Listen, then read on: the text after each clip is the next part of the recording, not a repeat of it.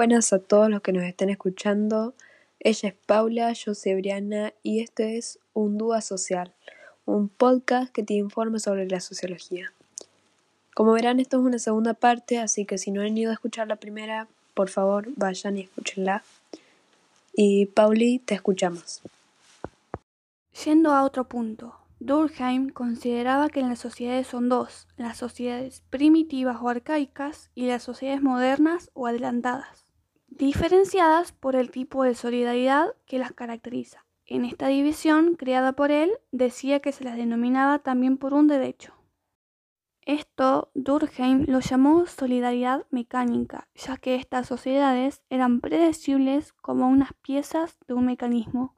Volviendo a la sociedad moderna, se caracterizaba por tener otro tipo de relación social, más compleja, con personas interdependientes.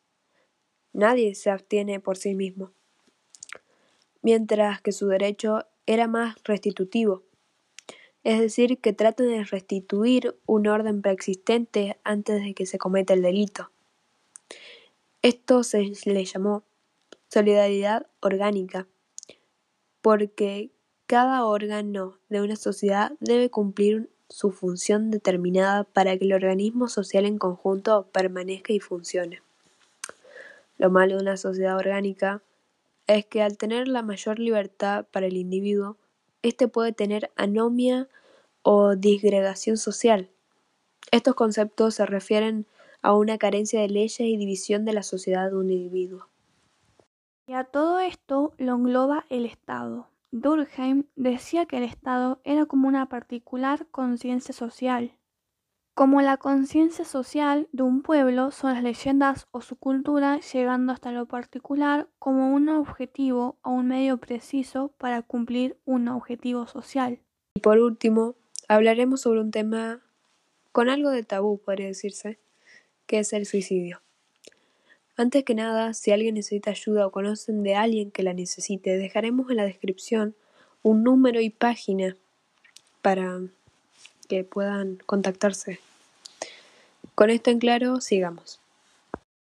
Durkheim decía que el suicidio no solo tenía causas psicológicas, sino también causas sociales, proponiéndose a apoyar un análisis estadístico de datos, creando su explicación teórica sociológica sobre las diferencias en cantidades de suicidios por sectores, llegando a la conclusión de que los suicidios pueden ser de diferentes tipos. El suicidio egoísta, producto de la falta de cohesión social y una baja integración grupal.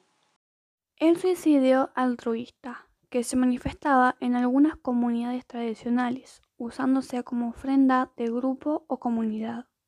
Y por último, el suicidio anómico, influenciado por el cambio de normas sociales, dando malestar a una persona y este tipo más que nada se ve en sociedades modernas.